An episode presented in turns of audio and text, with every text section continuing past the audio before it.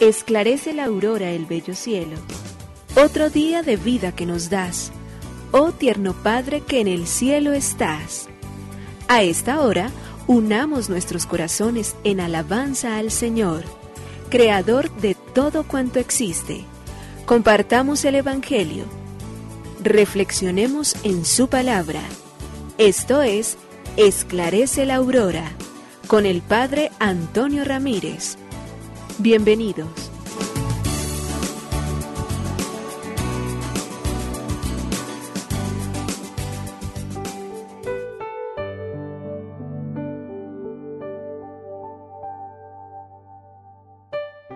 Muy buenos días. Hoy es domingo 10 de julio del año 2022. Aquí estamos, Señor, para agradecer y para colocar en tus manos benditas y poderosas esta nueva semana que iniciamos. Nos queremos congregar en torno a la luz de la palabra y después de escucharla atentamente, después de dejar que ella hable al corazón nuestro, que nos haga recordar todos aquellos misterios y designios de amor, aquellas alianzas establecidas entre Dios y el hombre, podamos pasar juntos entonces a celebrar lo más importante, el banquete más grande, la más grande de todas las bendiciones que nosotros hayamos podido recibir en el sacramento de la Eucaristía. Porque la palabra se hizo carne y puso su morada entre nosotros, nosotros por ello, conmemorando lo que Jesús mismo nos dejó a nosotros, como verdadera y auténtica presencia suya, nos reunimos en torno a la celebración eucarística. El domingo no es solamente un día de reunión, es el día por excelencia del Señor. Es el día donde Él, con el brillo y el esplendor de las primeras comunidades cristianas, celebramos entonces y agradecemos, celebramos su presencia. Cuando nosotros nos reunimos a celebrar la Eucaristía, no vamos a hacer un acto del pasado, vamos a actualizar. Jesús se hace allí presente en el pan eucarístico con su presencia real y verdadera. Está en alma, en cuerpo y en divinidad una vez que el sacerdote ha consagrado, que ha impuesto las manos obedientemente Él, porque Él mismo así lo quiso. Hagan esto en memoria mía y nos dejó la fórmula que nosotros recitamos fielmente todos los días en la celebración eucarística. Se hace la presencia real de Jesucristo en su cuerpo y en su sangre. Y en el tiempo somos nuevamente alimentados, somos los más afortunados porque si viviéramos de la nostalgia que el Señor celebró una Pascua, y dio a comer su cuerpo y su sangre, pero solamente a los discípulos, nos sentiríamos terriblemente engañados y diríamos, ¿y por qué Dios no pensó en nosotros? Pero justamente porque pensó, instituyó el sacramento del sacerdocio e hizo entonces que la Eucaristía todos los días pueda estar delante de nosotros y nosotros podamos entonces también comulgar cuantas veces deseemos siempre y cuando estemos lo suficientemente preparados, conscientes de que recibimos es al Señor, de que ahí en esa forma que nosotros recibimos está todo su ser, está todo lo que Él es, está toda su gracia. Por ello hoy vamos a darle gracias con nuestra vida, con nuestro testimonio. Por ello hoy vamos a pedirle que nos ayude también en la nueva semana que iniciamos. Bendecimos y agradecemos lo recibido ponemos en sus manos nuestro camino y le pedimos que Él siga siendo fuerza para nosotros. Por ello le decimos gracias, Señor, Creador del universo. Nos unimos a la Iglesia Universal que ora. Esclarece la aurora el bello cielo, otro día de vida que nos das. Gracias a Dios, Creador del universo, oh tierno Padre que en el cielo estás nuestras voces unimos al concierto que el universo eleva ya en tu honor. Desde la tierra al cielo más profundo, tierno Padre magnífico Hacedor, conserva nuestras almas sin pecado, a nuestro cuerpo da fuerza y salud, y nuestra mente ilumina piadoso con un rayo benéfico de luz. Por nuestra amada patria suplicamos, por la iglesia elevamos oración, por nuestros amados padres y familia, siempre dichosos los hagas tú, Señor. en tu santo nombre, comenzamos este día de vida que nos das. Haz que lo acabemos santamente, oh Padre nuestro que en el cielo estás.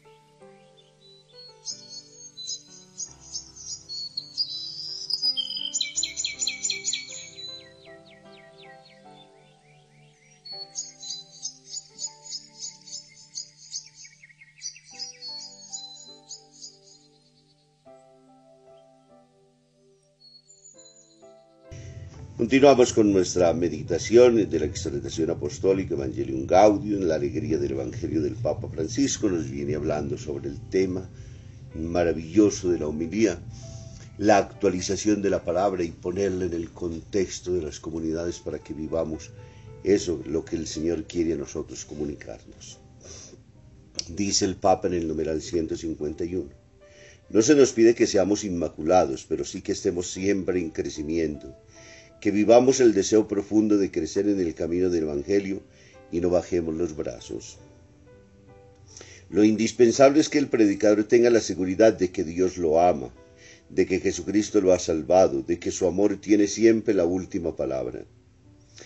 Ante tanta belleza muchas veces sentirá que su vida no le da gloria plenamente y deseará sinceramente responder mejor a un amor tan grande. Pero si no se detiene a escuchar esa palabra con apertura sincera, si no deja que lo toque su propia vida, que le reclame, que lo exhorte, que lo movilice, si no dedica un tiempo para orar con esa palabra, entonces sí será un falso profeta, un estafador o un charlatán vacío. En todo caso, desde el reconocimiento de su pobreza y con el deseo de comprometerse más, siempre podrá entregar a Jesucristo diciendo como Pedro, no tengo plata ni oro, pero les tengo, lo que tengo te lo doy. Hebreos 3:6. El Señor quiere usarnos como seres vivos, libres y creativos, que se dejan penetrar por su palabra antes de transmitirla.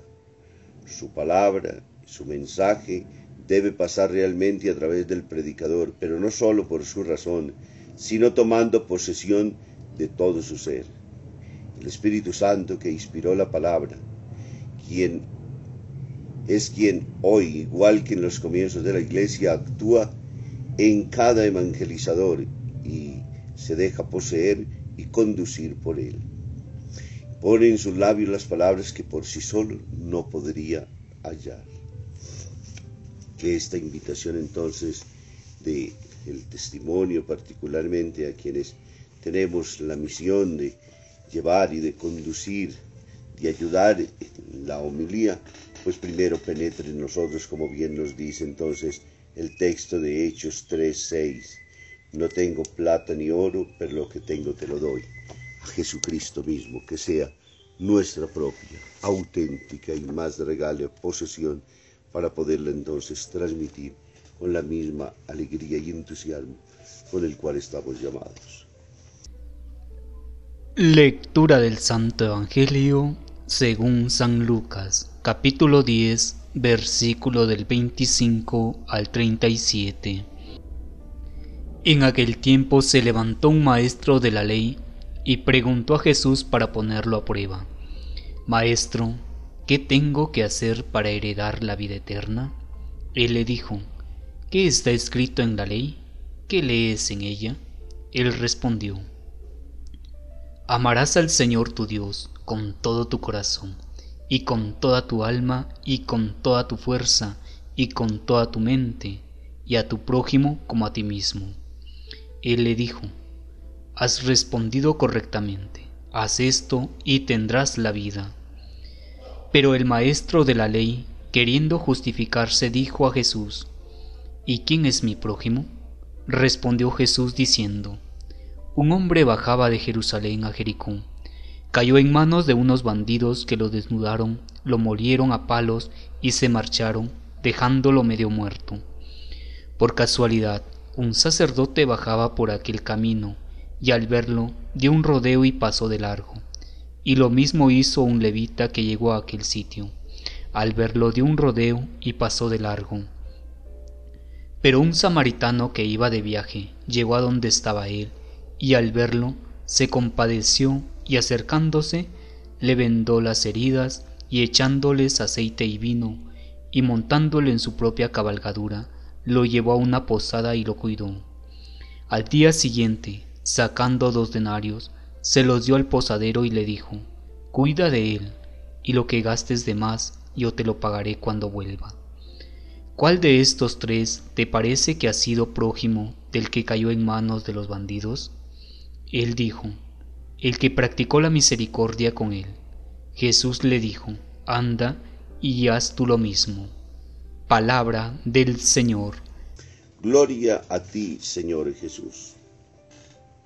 El Evangelio de Lucas en el capítulo 10, versículos del 25 al 37, hoy nos coloca entonces en un diálogo entre un maestro de la ley que le pregunta a Jesús para ponerlo a prueba. ¿Qué tengo que hacer para heredar la vida eterna? Jesús le habla de la ley, le pregunta qué ha leído en ella. Si es maestro debe conocerla.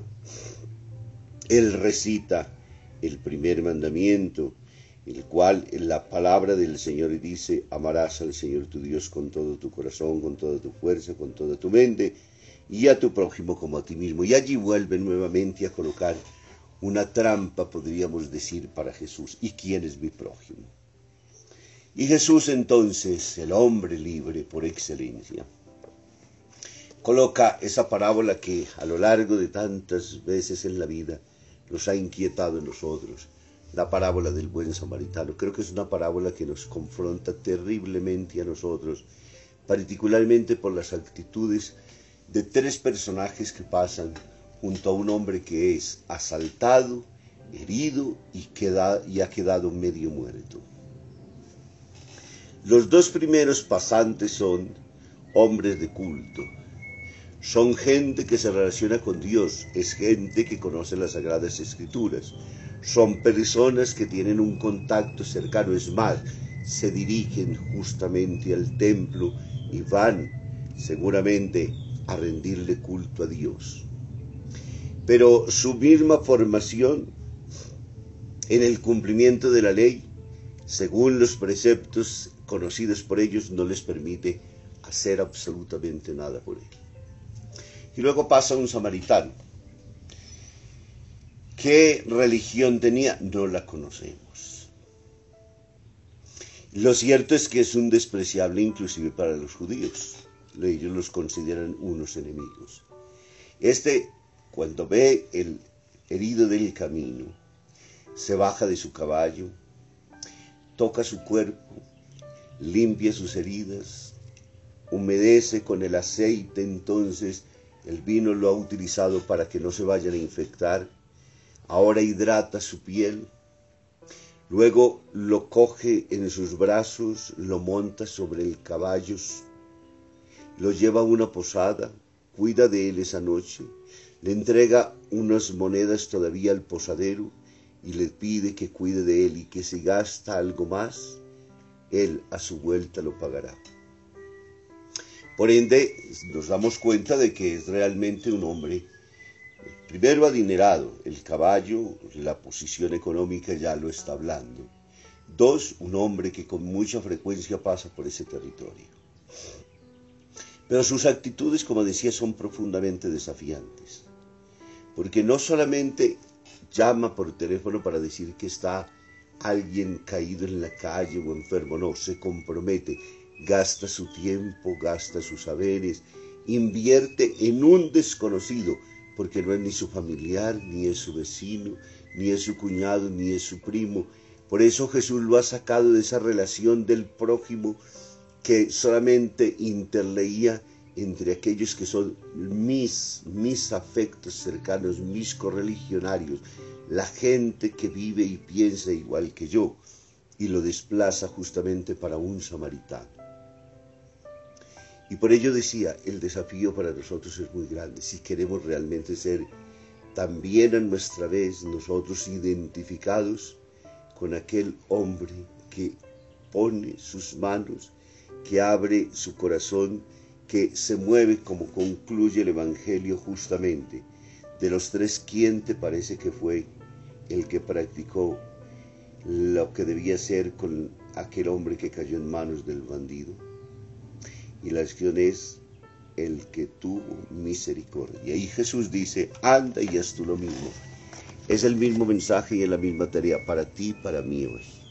Vencer todas las resistencias, abrir el corazón, dejarnos encontrar por el otro, practicar misericordia, es decir, conmovernos y sentir que lo que le está pasando al otro es también mi propia necesidad, es también mi propia situación y por ende debo salir a cogerlo, ayudarlo, a dar más allá de lo que se puede, porque aquí estamos en el contexto, como decía Madre Teresa de Calcuta, dar hasta que duela.